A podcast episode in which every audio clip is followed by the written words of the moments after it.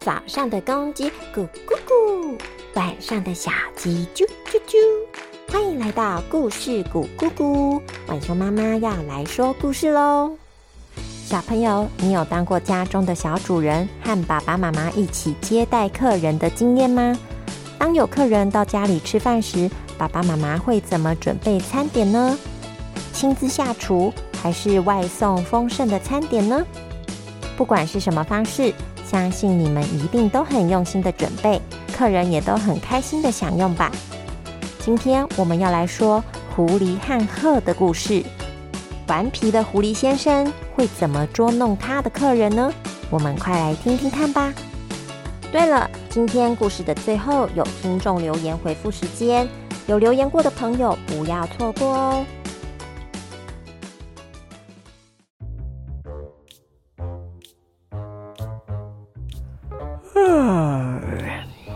真是个好天气，嗯，不过也好无聊，该找些什么乐子来玩呢？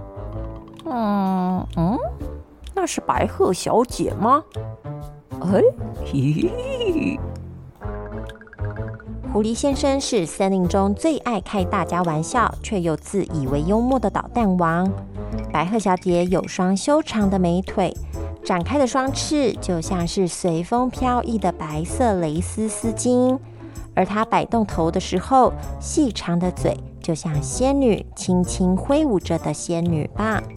白鹤小姐是森林中大家公认最有气质的优雅公主。白鹤小姐，好久不见啦！啊，是狐狸先生啊，好久不见。嘿嘿，我家最近重新整理过，你要不要来看看？我们这么久不见，不如明天中午就来我家吃顿饭，聊聊天吧。嗯，好啊，那明天见喽。OK。到了隔天中午，来啦来啦，请进，午餐我准备好啦，快进来坐吧。谢谢啦。嗯，你们家现在很温馨呢。来，请坐吧。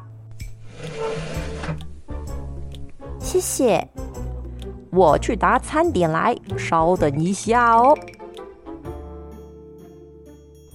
过了一会儿，狐狸先生端了两盘汤出来，来来上菜喽！嘿嘿，快来尝尝看吧，这是我精心熬煮的汤哦。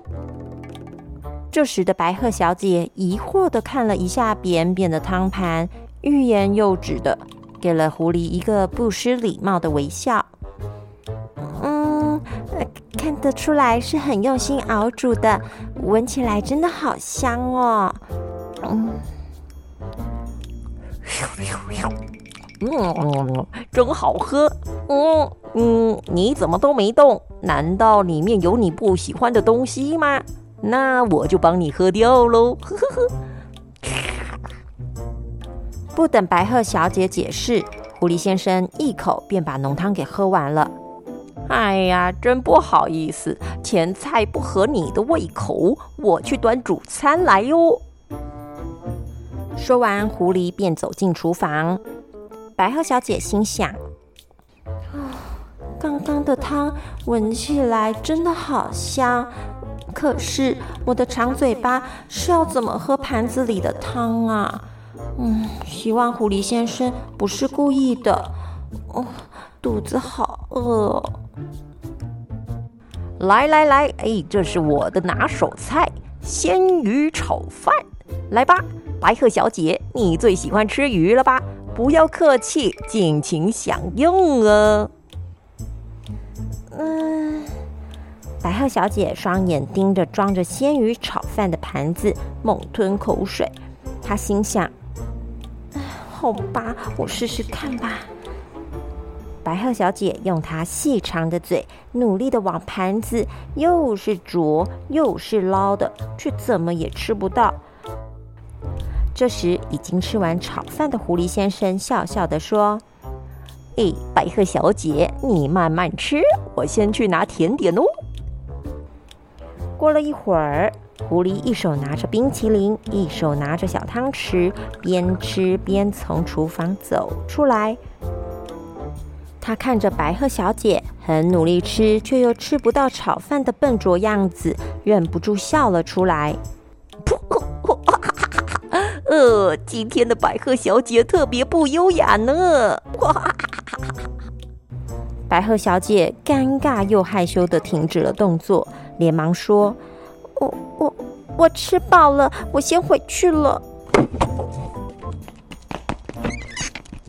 哎，白鹤小姐，你的冰淇淋还没吃啊！饿着肚子回到家的白鹤小姐想着：“哼，这个顽皮的狐狸先生个性还是一样坏。”下次一定要给他一点教训。过了几天后，喂，狐狸先生吗？我是白鹤小姐。嗨，白鹤小姐，什么事啊？嗯，是这样的，上次去你家吃饭，我匆匆忙忙的离开，想想这样实在是太没礼貌了，所以今晚请你吃顿饭，跟你赔个不是吧。哎呦，呃，这又没什么，别在意啦。很高兴你会请我吃饭，那么我们晚上见喽。到了晚上，狐狸先生，欢迎啊，快请进。嘿嘿，那我就不客气了。你先坐吧，我去端晚餐。过了一会儿，白鹤小姐端着两个瘦长的花瓶出来。哇，好美的花瓶，这么有气氛，还要装扮点缀餐桌啊！不过怎么都没花呢？狐狸先生，你真爱说笑。这里面是我们的晚餐——鲜鱼粥。这是我今天捞捕的鲜鱼，我用鱼骨熬了高汤，再制成这份美味的鲜鱼粥，这样吃起来比较优雅，不会掉到满桌脏兮兮的。来吧，我们开动喽！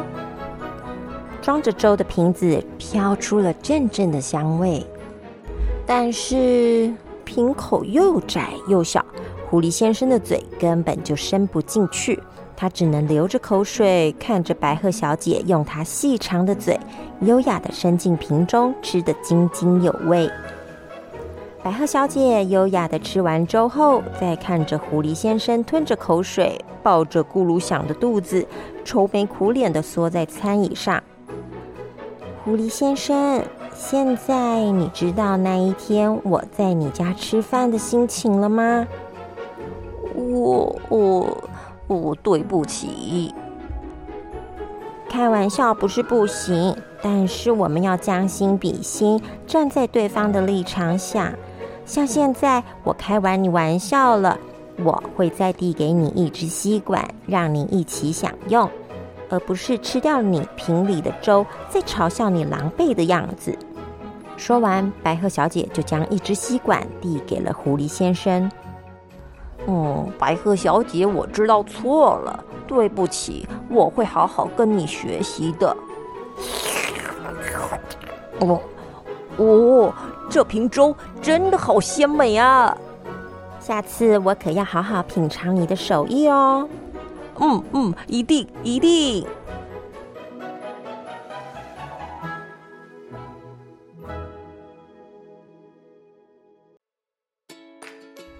小朋友，今天的故事就说到这喽。狐狸和鹤的故事，让我们学到了要好好的尊重他人，并且真诚的去和人家相处，才不会被讨厌，甚至是报复哦。那我们来学学今日的成语。第一个成语，白鹤小姐看着扁扁的汤盘，欲言又止的。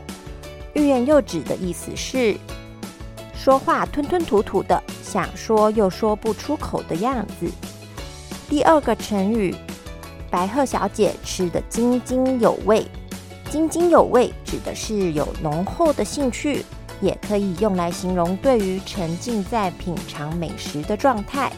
那么接下来是晚熊妈妈的感谢时间。钟柴柴在 Apple Podcast 留言，开头超可爱，我跟孩子们最喜欢浣熊妈妈的开头文，故事也很好听。谢谢柴柴跟小宝贝们，听到你们的肯定，浣熊妈妈好开心哦，让我又有继续说故事、做故事的动力喽。之后，浣熊妈妈也会在节目上回复大家的鼓励及意见，可以在你们习惯收听的平台留言，也可以到故事谷姑姑脸书粉丝团私讯，或是在你喜欢的故事贴文下来留言给晚熊妈妈哟。好啦。那么我们下次再见喽，拜拜。